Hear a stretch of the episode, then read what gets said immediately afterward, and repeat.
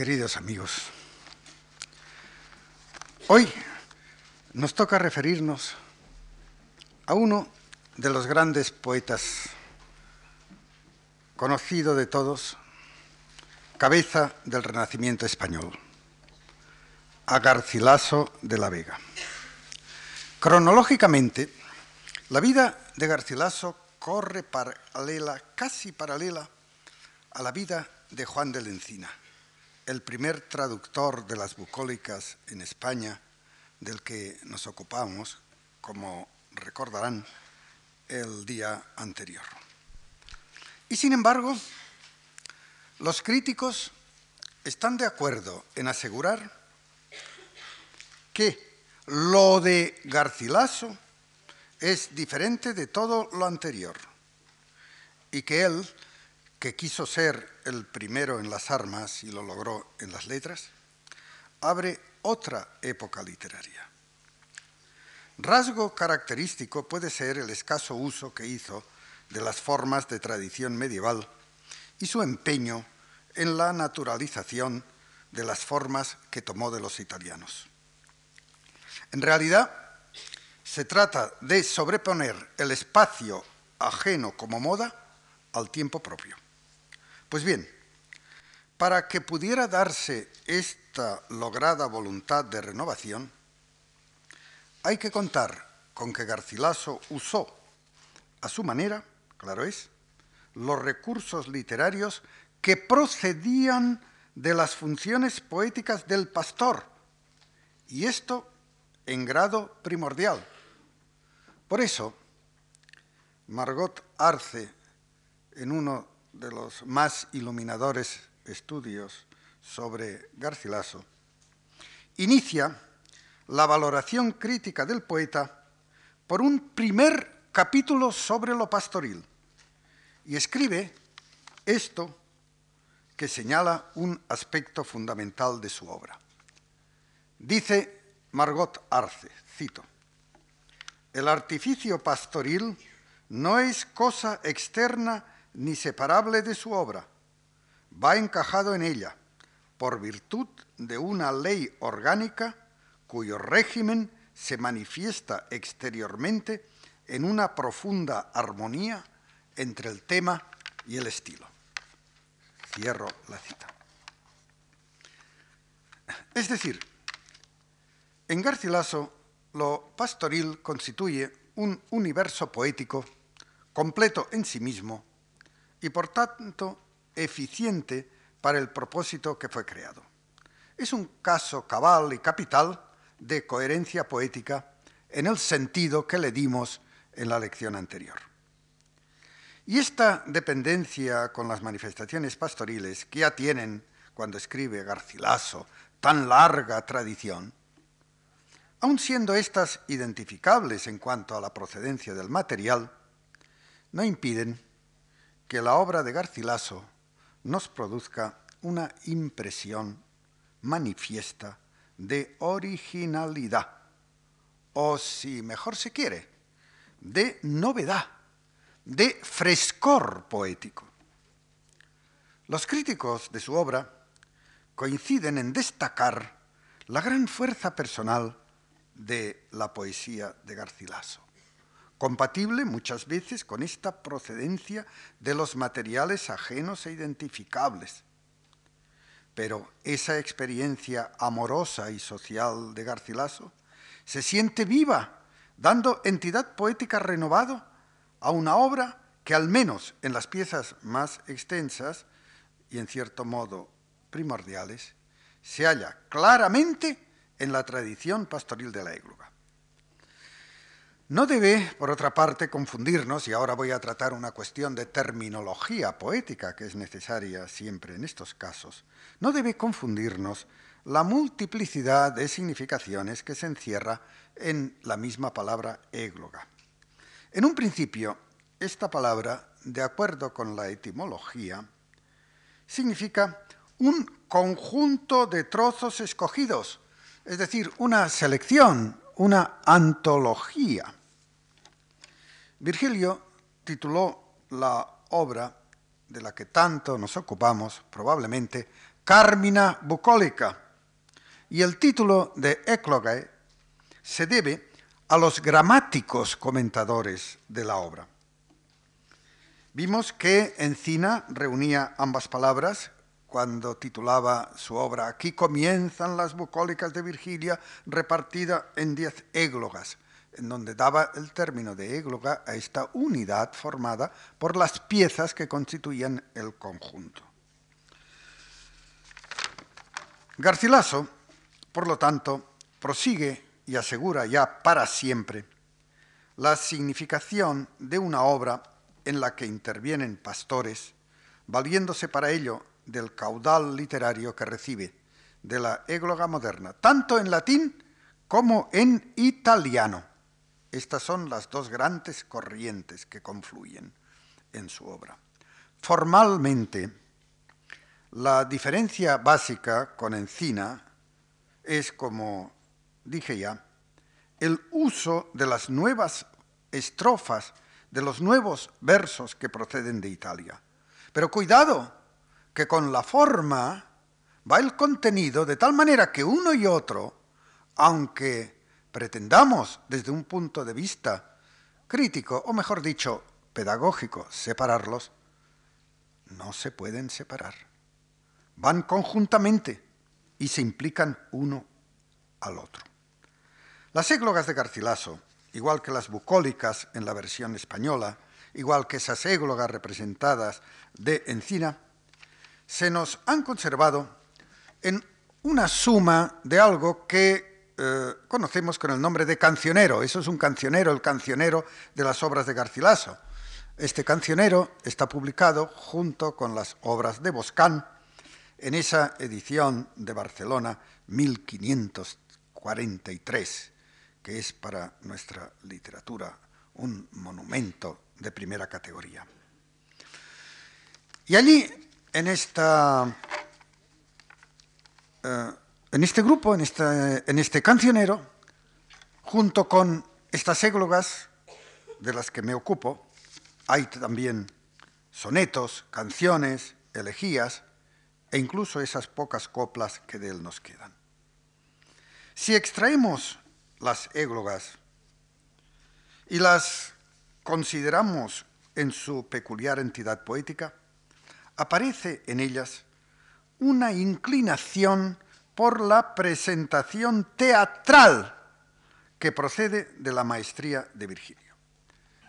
En efecto, ya los comentaristas de Virgilio, desde la antigüedad, se dieron cuenta de que la variedad de la organización expresiva de las bucólicas era muy grande. Las hay que son efectivamente un relato personal, y que caben dentro de la lírica. Pero otras son diálogos y otras tienen de lo uno y de lo otro y son como una especie de gérmenes de la narración novelística. En términos generales, lo más elemental y modélico de las églogas de Garcilaso está compuesto por un comienzo y un fin en donde los elementos descriptivos y la presentación de los personajes se reúnen y marcan el tono del relato implícito. En medio hay un cuerpo poético en que el poeta cuenta lo que quiere decirnos de orden personal. En este sentido, la égloga número uno es la más característica y la que en cierto modo se proyectó como modelo. La he puesto en la hoja que, se eh, les han repartido a ustedes para que aprecien siquiera eh, de una manera muy elemental eh, esta obra de Garcilaso tan característica, esta égloga primera que casi los profesores de literatura debiéramos sabernos de memoria, porque es el punto de partida de tanto. el dulce lamentar de dos pastores, salicio juntamente y nemoroso, he de cantar sus quejas imitando cuyas ovejas al cantar sobroso estaban muy atentas los amores de pacer olvidadas escuchando, tú, etcétera, etcétera, etcétera. Y luego acaba el comienzo y el fin. Es siempre la vuelta, la vuelta a la aldea. Nunca pusieran fin el triste lloro los pastores, ni fueran acabadas las canciones que solo el monte oía, si mirando las nubes coloradas al tramontar del sol bordadas de oro, no vieran que era ya pasado el día. La sombra se veía venir corriendo a priesa, etcétera, etcétera. Es decir, estamos cerrando ya lo que comenzó antes. En medio está, como digo, ese contenido que Garcilaso nos comunicaba de su experiencia o de la experiencia que quería situar en esta comunicación. Lo que señalo sobre la complejidad estructural de estas piezas hay que tenerlo muy en cuenta, porque frecuentemente las églogas de Garcilaso suelen entenderse que son obras propias para la lectura personal, y aún diré que íntima después de que los garcilasistas de nuestro siglo, con García Nieto en cabeza, nos lo han acercado como fuente viva aún de poesía. Sin embargo, también hay que contar con que las églogas también pudieron ser representadas en las fiestas de las cortes señoriales y aún en las reuniones de los hidalgos de las pequeñas ciudades y pueblos de España. Recordemos a este propósito que Don Quijote, camino de Barcelona, encuentra un grupo de doncellas y mancebos que juegan a ser pastores.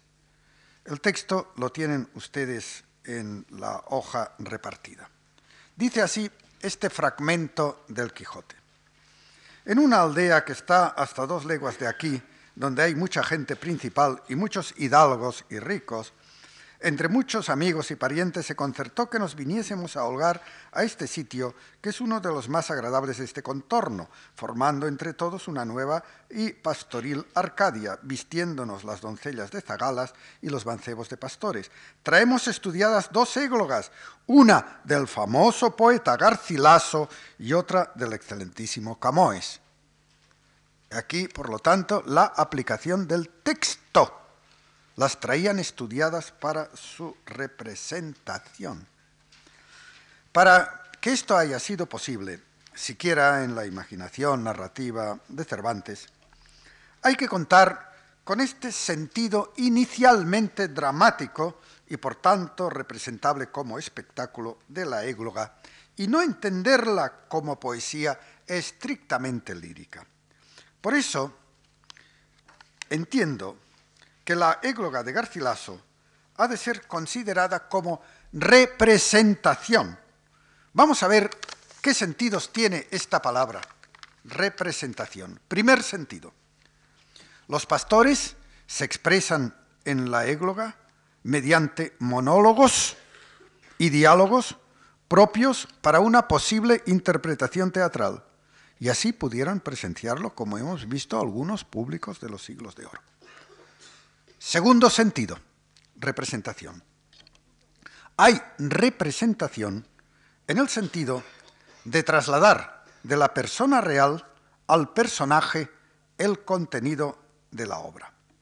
El pastor entonces representa al poeta o al amigo del poeta o al señor que sirve el poeta, que así puede manifestar una determinada situación personal, sobre todo amorosa, sin que se sienta coartado por las convenciones sociales. La égloga, en este sentido, es una vía de libertad, al mismo tiempo que un disfraz. Es como un carnaval en sentido inverso, esto es, que ennoblece el caso y espiritualiza los sentimientos. El caballero Garcilaso puede ser salicio y nemoroso.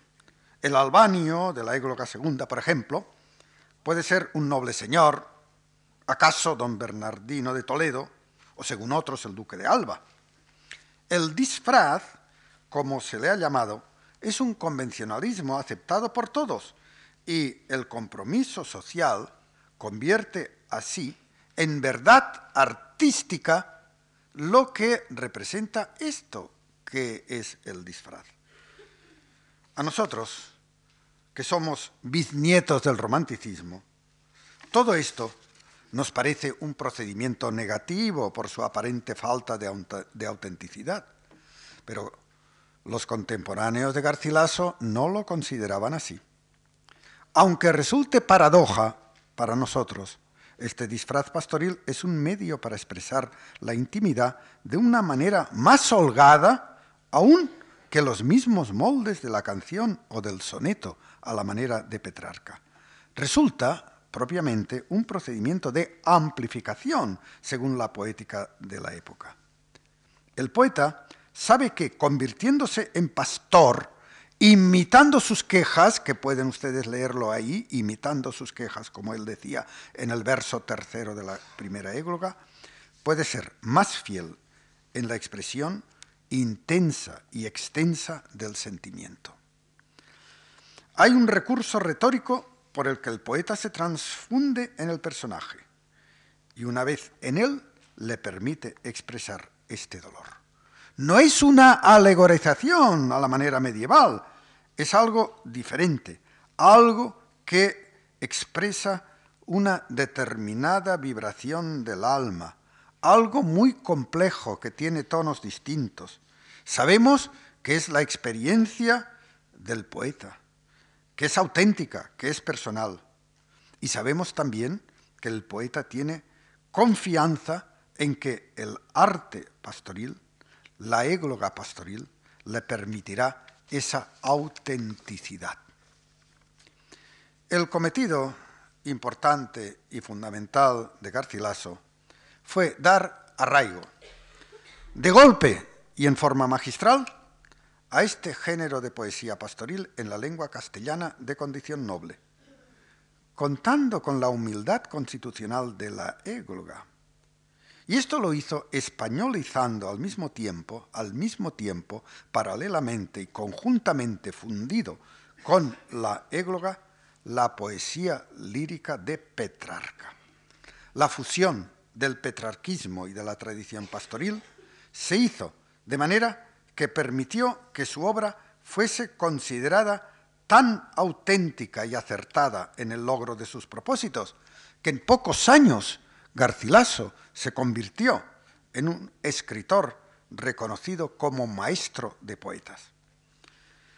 A él se debe el gran logro de afirmar ya para siempre el endecasílabo y su acompañante el heptasílabo en la lengua española y en conjunción con él otras las formas estróficas que reúnen uno y otro verso en combinaciones flexibles y propicias para los diversos contenidos.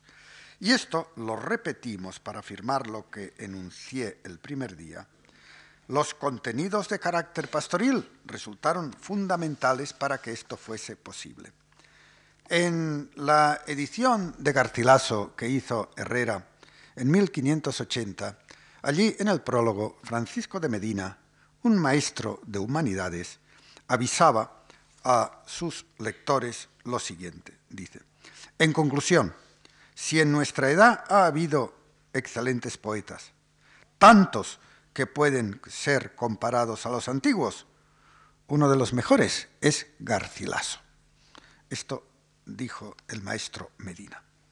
Garcilaso es la equivalencia de Virgilio por cuanto su obra, aun siendo reducida, encabeza en este caso el arraigo definitivo de esta égloga en esta lengua vulgar castellana que ya se está convirtiendo en española por la vía de la universalidad.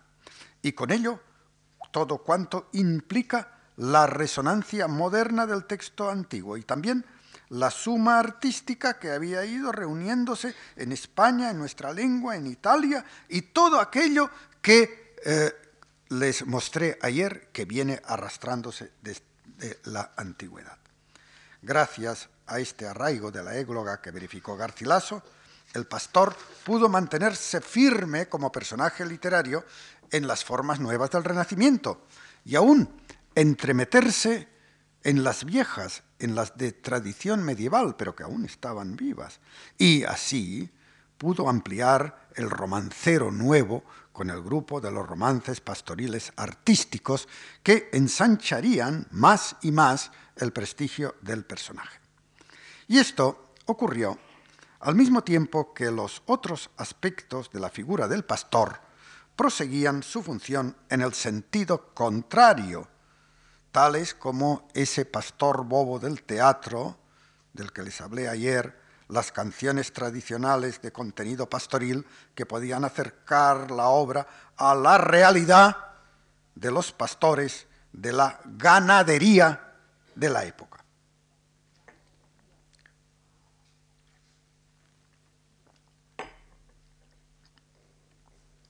En los siglos de oro, la ganadería, como actividad económica, gozaba del favor de los gobiernos.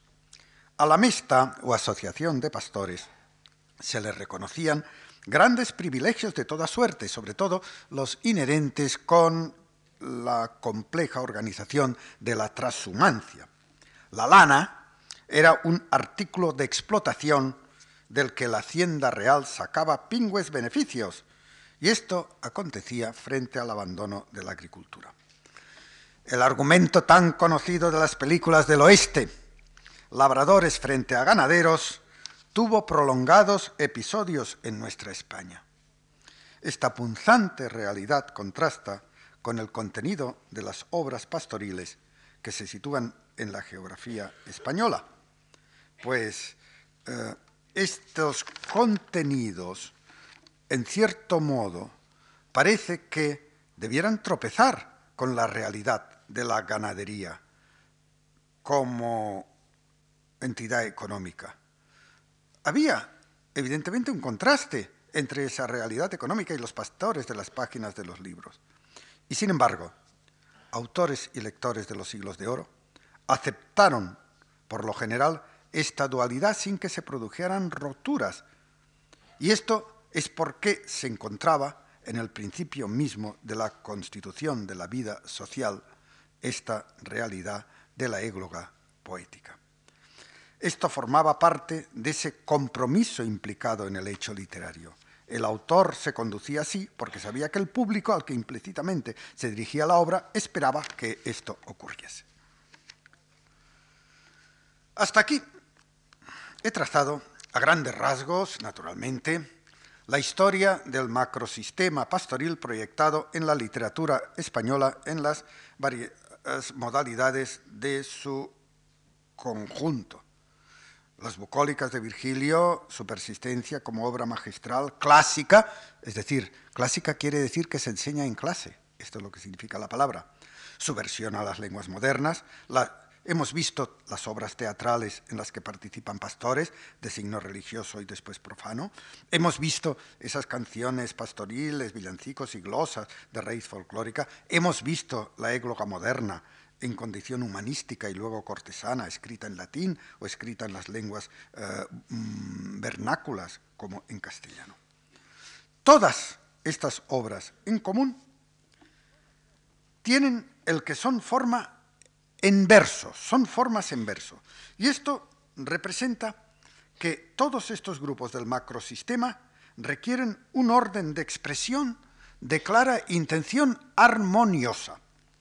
El lenguaje tiene que poseer el más intenso grado rítmico que sea posible y después hallarse dispuesto para una interpretación oral en la que la armonía se ha de manifestar también. Y todo ello contando al mismo tiempo con que la transmisión textual viene por la vía de la escritura. Y esto puede lograrse de dos maneras. Aplicando sobre la palabra el artificio de la música y también empleando el verso más adecuado para realzar esta intención de armonía. El primer grado de esta intención requiere que el autor en el mismo punto en que se finge y queda representado por el pastor, bien sea que refiera a asuntos propios o bien sea que los imagine, se atenga a la condición que es propia de este personaje. Y esta condición necesita, en su conjunto, en todas sus manifestaciones, que la obra se escriba con una tensión de palabra guion canto, es decir, palabra canto, palabra canto, un orden que se estima natural en lo que es lo que he venido repitiendo. El pastor está tan inmerso en la armonía de la naturaleza que ésta le predispone para que cante e interprete a través de esta palabra canto esa misma armonía.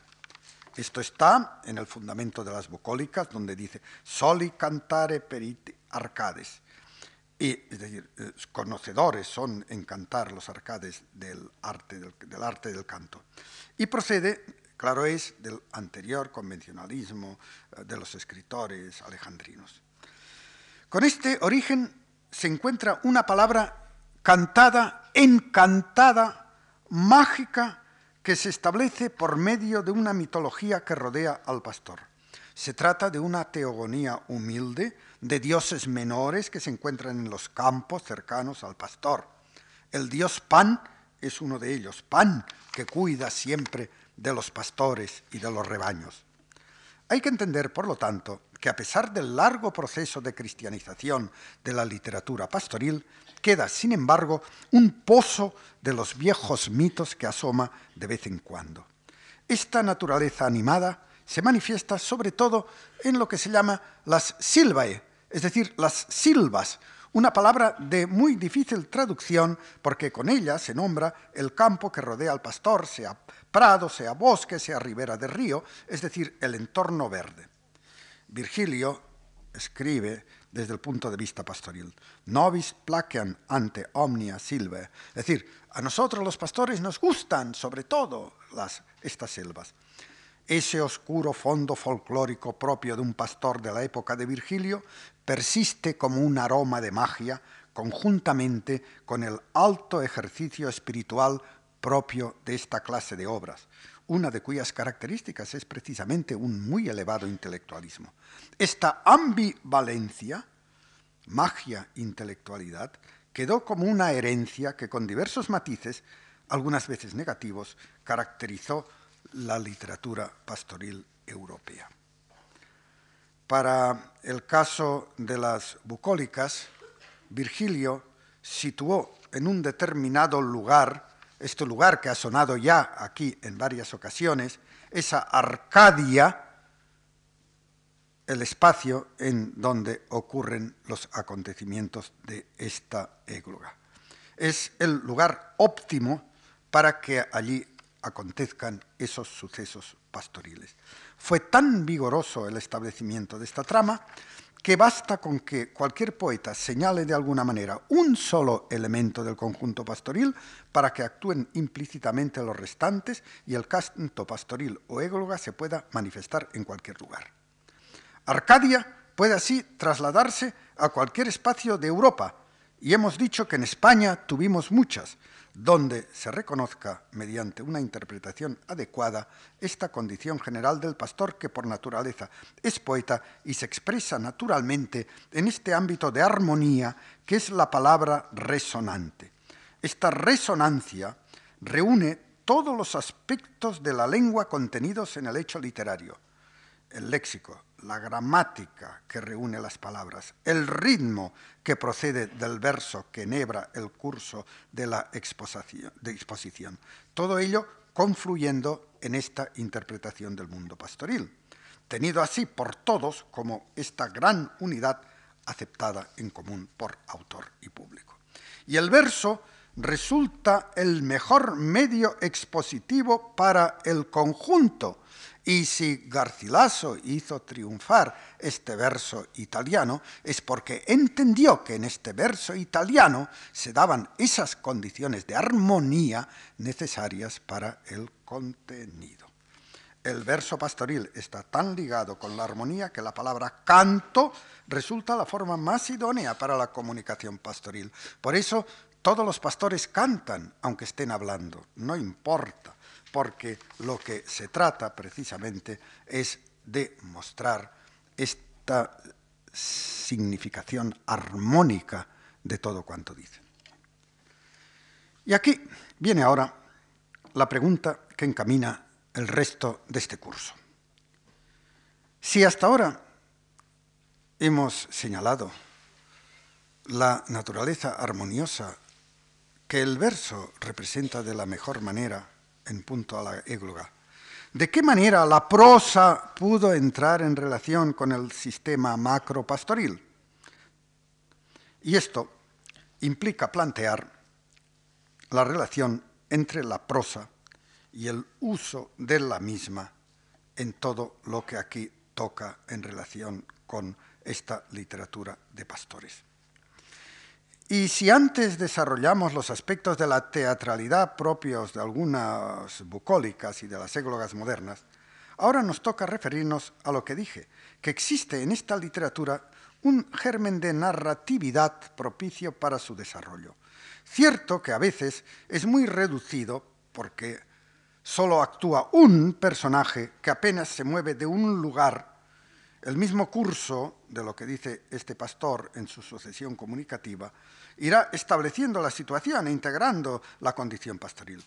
Otras veces son varios los pastores, hay algún movimiento, se van creando episodios que se relacionan en una trama.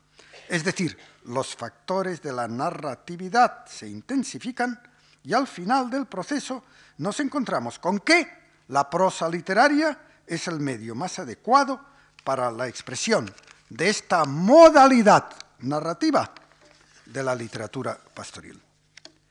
Esto hizo que siempre fuese posible el uso de la prosa para contar un asunto pastoril, en Grecia esto lo realizó Longo en el siglo II antes de Cristo y su libro Las pastorales presuponen la obra de, Teócrito y cuentan los amores del pastor Daphnis y la doncella Chloe, complicadas con muchas aventuras a la manera de Eliodoro.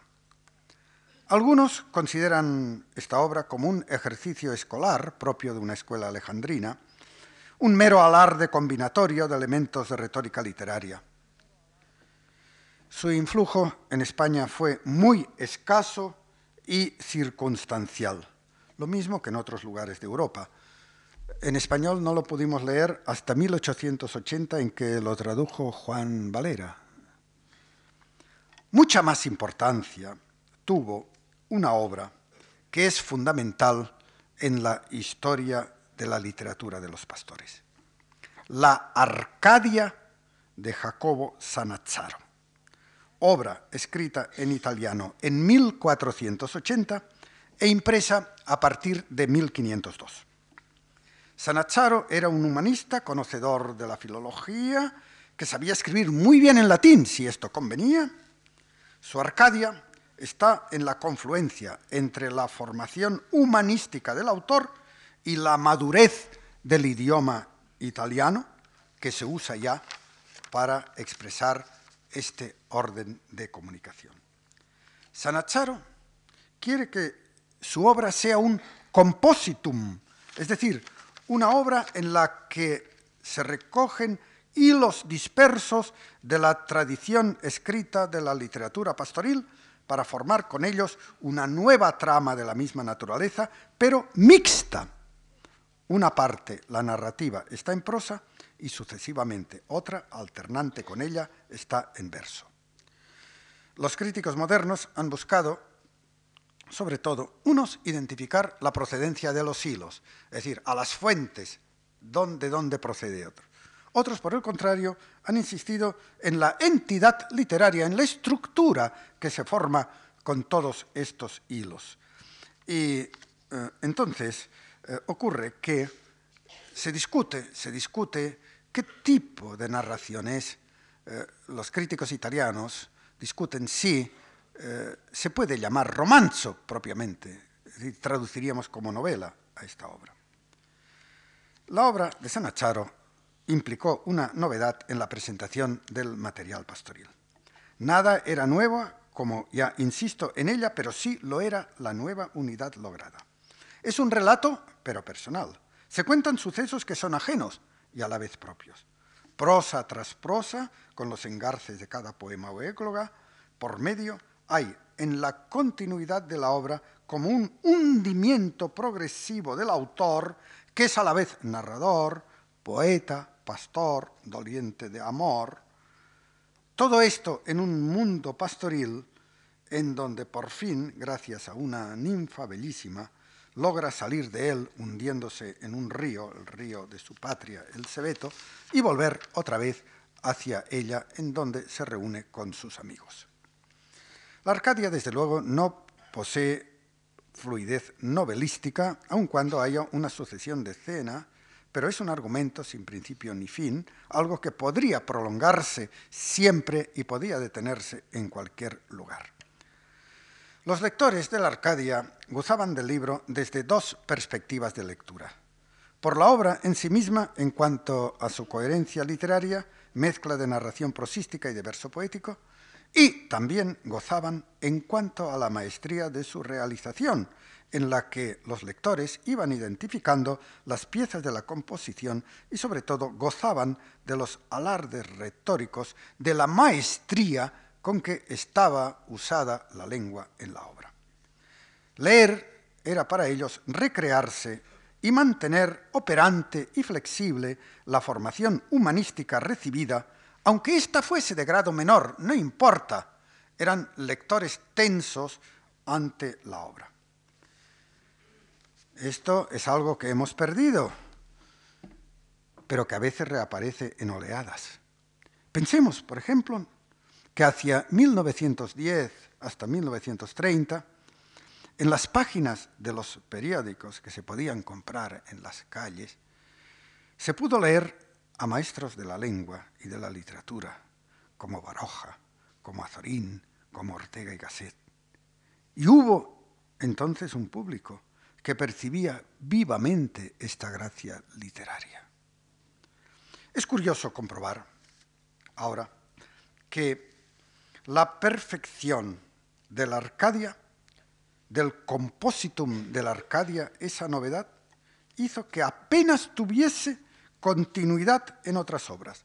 Es una obra única, una obra además familiar a los italianos y sobre todo a cuantos acudían a Italia o leían obras italianas para afirmar sus conocimientos literarios. Y hubo muchos españoles que, arrastrados por los acontecimientos políticos de Europa, fueron a Italia y uno de los libros de moda de lectura obligada que compraban siempre era esta Arcadia en italiano. Pero para atender también al caso de los que no podían leer a Sanazzaro en su lengua original, en 1547 se publicó una traducción castellana, obra de tres ingenios menores de Toledo. Es un caso paralelo a lo que hizo Encina con las bucólicas, y también esta traducción toledana reviste evidentemente un sentido anticuado por cuanto a su métrica en relación con la obra original. Y el prólogo que el impresor añadió a la obra contiene el juicio siguiente que puede tomarse como medida del prestigio de que gozaba Sanazzaro en España. Lo tienen ustedes en la hoja repartida. Dice, el autor se llamaba Jacobo Sanazzaro, caballero napolitano, aunque de origen español, tan claro por sus letras que a quererle yo ahora de nuevo hablar sería oscurecer sus alabanzas con las faltas de mi rudo ingenio, porque a los que afirman, a lo que afirman los más sabios, o igualó a Virgilio en el verso italiano, perdón, latino, o se acercó tanto a él que ninguno quiso dejar en medio. Y en el verso vulgar, siguiendo materia pastoril, unos dicen que sobrepujó y otros que igualó al mejor de los poetas toscanos, es decir, al gran Petrarca. La Arcadia más por la lectura del original que por esta traducción, adquiriría pronto en Europa y también, como es consiguiente en España, consideración de libro ejemplar. Habiendo sido compuesto con un mosaico de fragmentos de obras prestigiosas, él a su vez sería como una reserva abundantemente utilizada de tópicos y lugares comunes pastoriles que muchos autores utilizarían luego sin mencionar naturalmente el origen. Algunos aspectos de esta materia pastoril que estoy tratando, tan extendida en el verso de la égloga en el teatro y en esta Arcadia italiana de la que me he ocupado, obtuvo también forma literaria en los diálogos Los diálogos constituyen un género poético que obtuvo notable cultivo en los comienzos del Renacimiento español. Para esto bastó con desarrollar la dialéctica implícita en alguna de las bucólicas dialogadas, a la que me refería antes, y después continuada en las églogas latinas y en las escritas en las diferentes lenguas vernáculas.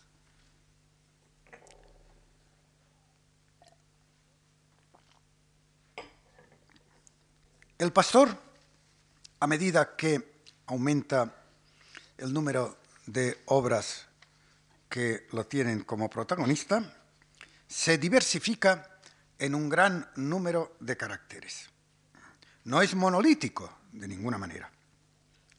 Por de pronto, es curioso que van apareciendo cada vez más los personajes femeninos. Y ya son pastores y pastores y pastoras, unos y otras.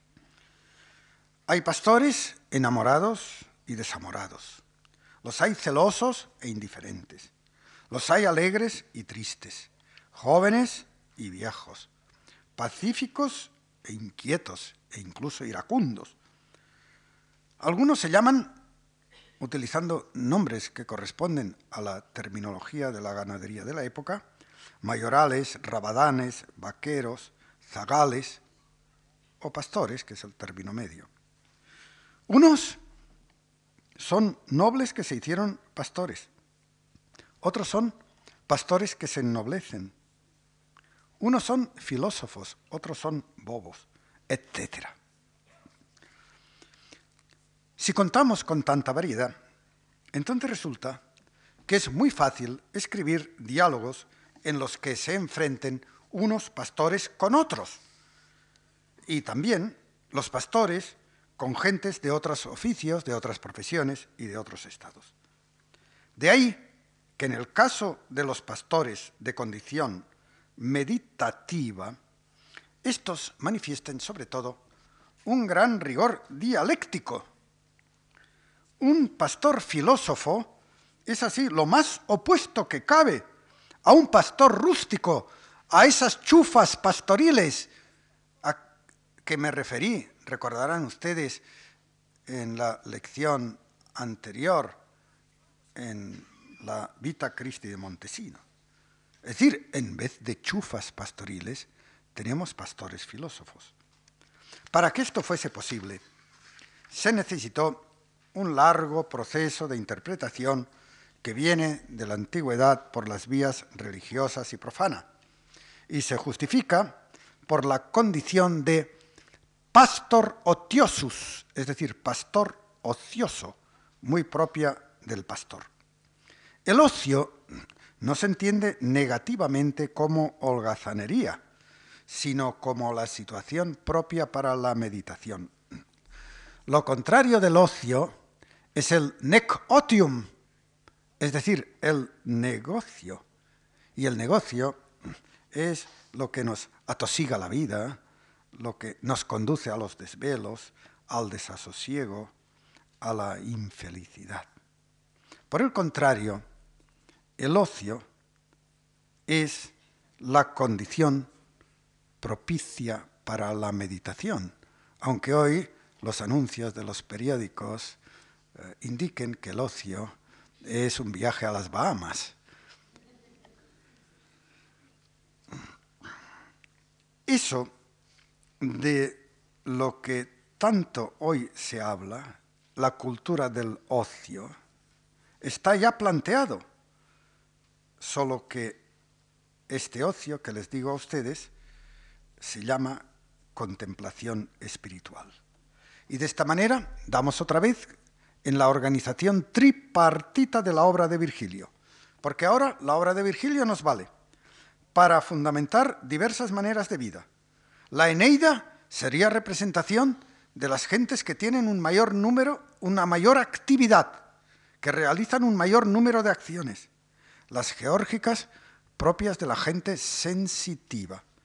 Y las bucólicas sería la lectura propia de las gentes de vida contemplativa. El pastor, personaje de la profanidad literaria, se empareja entonces con el ermitaño que vive eh, en el retiro contemplativo, el ermitaño que es de condición religiosa. Pero cuidado, el pastor que obtiene una condición de orden espiritual pertenece a la vida civil. De ahí que ese pastor tenga una gran capacidad crítica y sobre todo innovadora. Si el pastor, por su humildad, por la condición, por todo lo que decimos, no posee nada, tampoco apetece más que lo que sea propio para una vida honesta y suficiente. El pastor fue, por lo tanto, un personaje que se planteó, en cierto modo, declarada o implícitamente, una teoría política razonable. Y lo que dice apunta hacia una ideología utópica, en ciertos aspectos, liberal en otras, e incluso socializante.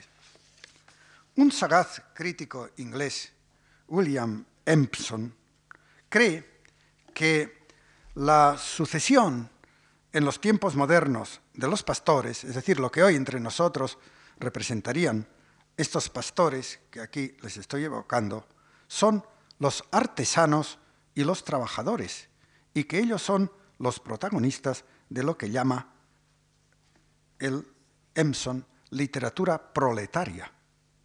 Pues bien, cuando la literatura pastoril penetra en una temática de orden dialéctico por sus implicaciones sociales, el género del diálogo es el más adecuado para la exposición y el diálogo requiere la prosa, que esta vez tiene que elevarse en cuanto al contenido, pero cuidado, siempre la paradoja, que he de repetirla tantas veces, esforzándose en mantener ese grado humilde dentro de la elevación. La mejor de las obras españolas de esta especie, la que elijo como ejemplo de todo lo que estoy diciendo sobre el diálogo pastoril, son los coloquios satíricos escritos por Antonio de Torquemada, publicados en 1553.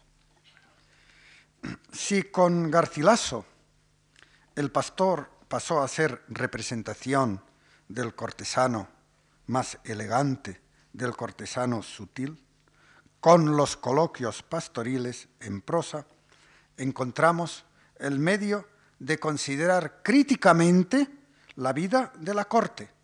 Si quieren ustedes corte o si quieren ustedes vida de ciudad, desde un punto de vista filosófico y moral. Esto ocurre con un fundamento religioso, evidentemente, de orden moral, pero con una formulación que corresponde a la literatura de la calle, no de la iglesia. El pastor examina y valora la sociedad estableciendo un juicio propio que sobrepasa los esquemas recibidos por las fórmulas medias de la propaganda conservadora del poder civil o religioso. Veamos un ejemplo. Un ejemplo que procede precisamente de un fragmento del coloquio tercero de Torquemada que figura en la hoja que tienen ustedes. Una breve aproximación elementalísima a esta cuestión. Hablan un caballero y un pastor. Dice el caballero, que se llama Leandro. Según eso, hermano Amintas, más amigo eres de la vida contemplativa que no de la activa, y no te puedo negar que no tienes razón en ello, pues por la boca de Cristo se declaró y averiguó tener mayor perfección. Mas, para hacer lo que tú dices, si yo no me engaño, lo mejor sería ser fraile. Pero a esto le contesta el pastor Amintas.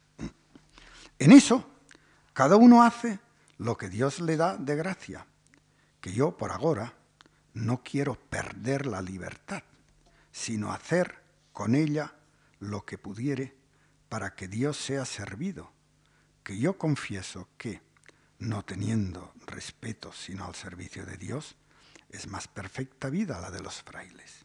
Pero si queremos gozar juntamente de la libertad del mundo, buena es la de los pastores. Y no es por fuerza que se han de salvar todos los frailes, ni condenarse los que no lo fuesen. Los conocedores de la historia del pensamiento fácilmente perciben enseguida en este trozo un eco de Erasmo y de la literatura que a su sombra se escribe en España. ¿Quién nos iba a decir que tropezaríamos con este nombre tan inquietante, Erasmo, inquietante para las posiciones del pensamiento conservador? Pues así es. Y quiero acabar destacando que, a pesar de que esta literatura de los diálogos, que de algún modo enlaza con el pensamiento erasmista y que va perdiéndose hacia 1530, o que pasa a tratar otras cuestiones menos críticas, como digo.